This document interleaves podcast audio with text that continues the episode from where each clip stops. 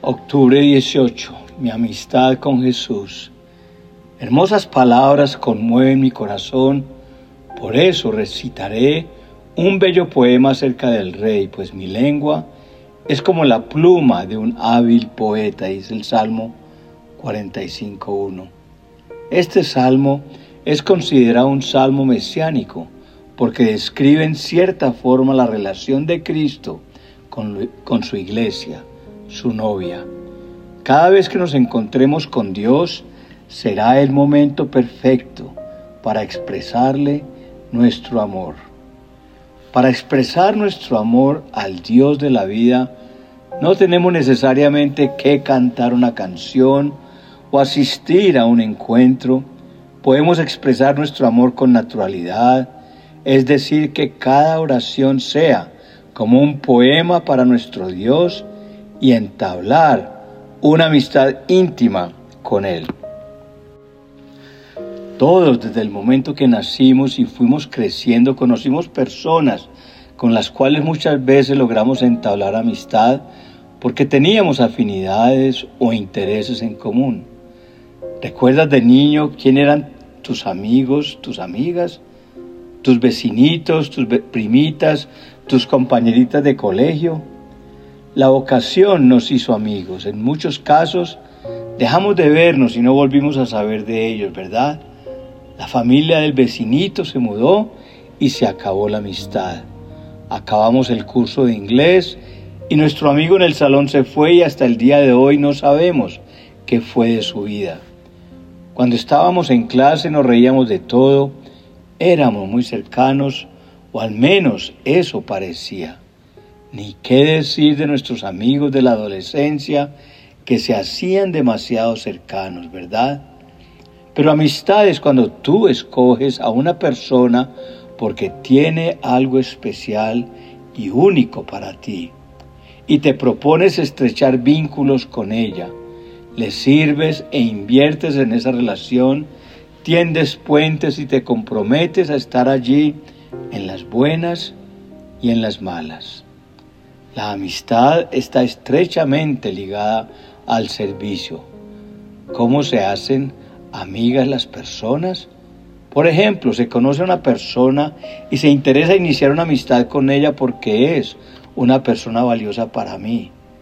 Tengo que cultivar esa relación, invertir en ella, quizás llevarle en mi carro, invitarle a almorzar, hacerle favores y acompañarle cuando lo necesite. Si te pones a pensar, verás que siempre es así. ¿De quién te haces amigo en un trabajo? De la persona que te enseña, de la que te acompaña a tomar el bus y te dice cómo llegar a tu casa de regreso, de la que te hace un favor o te presta algo. El servicio es la llave de la amistad. Por eso, si queremos tener amigos, debemos ser serviciales en todo momento. Proverbios 18, 24 dice, el hombre que tiene amigos ha de mostrarse amigo, y amigo hay más unido que un hermano.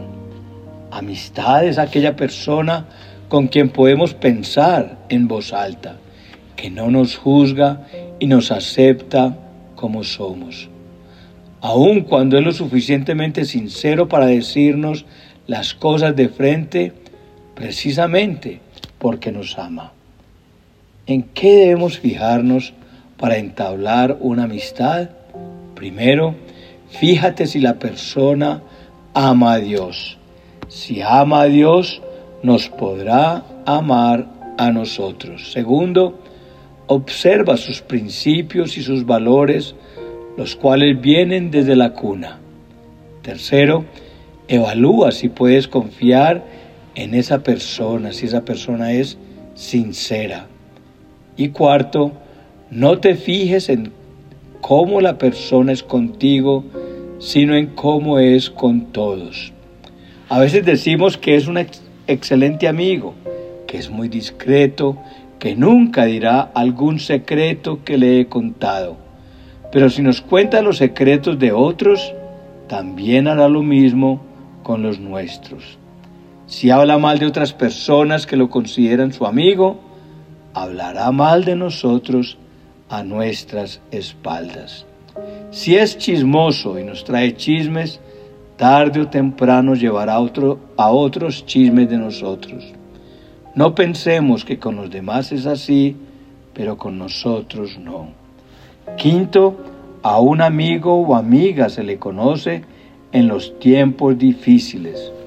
Si te juzga, critica o te dice cuando te pasen los problemas, me llamas. O con su misma actitud demuestra que no es tu amigo. Es más, no sabe ser amigo porque la Biblia dice en, Proverbios 17, 17 que en todo tiempo ama el amigo. Nos ama cuando tenemos la razón y cuando no la tenemos. Nos ama cuando tenemos éxito y cuando fracasamos. Nos ama en salud y en la enfermedad. Nos ama cuando estamos arriba y cuando estamos abajo. Y también dice que el amigo es como un hermano en tiempo de angustia. Un amigo es el que se queda cuando todos los demás se van. Sexto, observa si es agradecido. Hay gente que cree que todo se lo merece. Tienen una mala actitud y si es tu amigo, por más que le des de tu amor, de tu tiempo y de tu dinero, nunca se saciará si no sabes ser agradecido. Séptimo, observa cómo se relaciona con el dar y con el dinero. Uno conoce a una persona por la manera que maneja el dinero. Hay personas que son unas convenidas y están con uno por interés a ver qué sacan. Ahora, ¿te imaginas forjar una amistad con Jesús? Jesús es el mejor amigo que alguien pueda tener. En primer lugar, Él es el amor. Yo sé que Jesús está conmigo en los momentos difíciles, que es cuando se prueba el amor. Cuando Jesús contó la parábola del buen samaritano, Él es ese buen samaritano que nos encuentra en las encrucijadas de la vida, cuando somos golpeados y abandonados por todos, juzgados por muchos, amorosamente nos recoge y se hace cargo de nosotros. Por eso le digo a Jesús que me presente a sus amigos. Yo me equivoco al escoger mis amistades, pero Él no. Yo ahora solo quiero tener como amigos a personas que sean amigas de mi amigo Jesús. A, veces nos la pasamos con personas a las cuales nunca escogimos pero como ellos nos buscan, entonces les consideramos nuestros amigos y les abrimos nuestro corazón. Te aconsejo que mejor ores y le preguntes a Jesús si esa amistad vale la pena y si Él la aprueba. Yo he aprendido que Jesús es el único que sabe lo que hay en el corazón del hombre.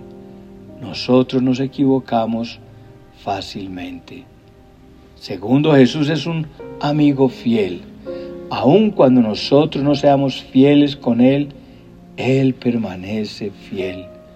No nos dejará ni nos desamparará. Amigo es aquel que se queda cuando todos se van. Es interesante ver cómo Jesús habló algo fuerte y nadie entendió en Juan 6:54 que dice, quien come mi carne y bebe de mi sangre, tiene vida eterna, y yo le resucitaré en el día postrero. Entonces muchos se escandalizaron y volvieron atrás, dice la escritura. Pero los amigos de Jesús, sus doce, se quedaron. Jesús estaba cerniendo a sus seguidores, estaba separando al trigo de la cizaña. Jesús en este momento estaba hablando de la Santa Cena, pues a través de ella recibimos vida eterna y como dice Juan 17.3, La vida eterna es que te conozcan a ti, el único y verdadero Dios. Tercero, cuando uno tiene un amigo, le abre confiadamente su corazón. Con un amigo no hay problema en ventilar nuestros pensamientos, pero cuando Jesús es nuestro amigo, la comunicación con Él es fácil, fluye de manera natural. Le abrimos nuestro corazón y Él también nos abre el suyo. Si tienes a Jesús como amigo, conoces sus prioridades, haces tus cargas, las tuyas y sus sueños. Nadie puede decir que es amigo de Jesús y no predicar el Evangelio, pues ese es el anhelo de nuestro amigo. ¿Quieres saber si eres amigo de Jesús? Juan 15, 14 dice, ustedes son mis amigos si hacen lo que yo les mande. Cuarto, cuando Jesús es tu amigo, le consultas las cosas y sabes que siempre te dará un buen consejo y que todo te lo dice por tu bien y si te corrige es porque te ama. Quinto, si tienes a Jesús de amigo, te gustará pasar tiempo con Él. Aquella persona que cuando viene a verte y ya se quiere ir o que siempre está apurada, acuérdate de mí, no es tu amiga. Está a tu lado por algún interés o por cumplir. Los amigos, en cambio, disfrutan pasando tiempo juntos porque tienen mucho en común. Igualmente, si eres amigo de Jesús, disfrutarás tu tiempo devocional y no será una carga para ti. Estás con tu mejor amigo y puedes pasar charlando con él. Jesús al buscar sus discípulos buscó amigos. Cuando Él escogió a sus, a sus discípulos, el primer requisito fue que pasaran tiempo con Él. Marcos 3:14 dice, y estableció a doce para que estuviesen con Él, para enviarlos a predicar. Primero era pasar tiempo con Él, luego como consecuencia ir a predicar. Sexto, Jesús como amigo es leal y nos va a defender. No permitirá que nadie hable mal de nosotros y siempre pensará lo mejor de nosotros. La realidad es que ni tú ni yo somos amigos perfectos. Ninguno de nosotros podemos dar la medida como los mejores amigos.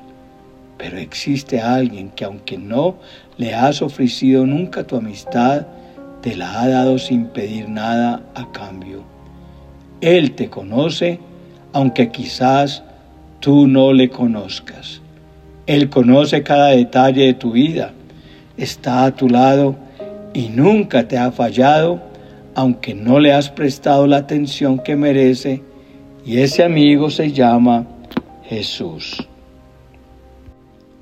Ha estado contigo en los momentos más difíciles, cuando llorabas, él lloraba a tu lado, porque a pesar de que te merecías el sufrimiento, Él no te quería ver sufrir. Él ha permanecido a tu lado siempre, a pesar de que tú no has creído en Él, aunque te has reído de, sus palabras. Él quiere darte su amistad incondicional. Él se quitó sus ropas de rey y se hizo hombre para venir a morir por ti para que pudieras vivir una vida digna y tranquila. Porque Él quiere tener una amistad íntima contigo, pero tus fallas, nuestras fallas, nos separan de Él. Si quieres aceptar su amistad, el punto de partida es que te arrepientas y le pidas perdón por todas las veces que le has fallado, aun sabiendo que lo que hacías estaba mal. Jesús te ofrece su amistad. ¿La aceptas?